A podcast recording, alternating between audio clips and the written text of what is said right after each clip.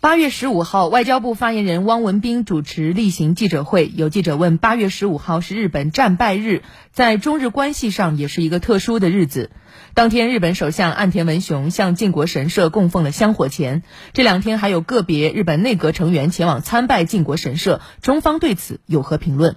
汪文斌表示，靖国神社是日本军国主义对外发动侵略战争的精神象征，供奉负有罪责的甲级战犯。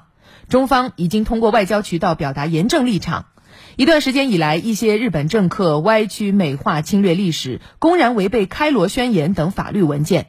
汪文斌说：“开历史倒车者必将再次走入歧途，希望日方认真吸取历史教训，彻底同军国主义切割。”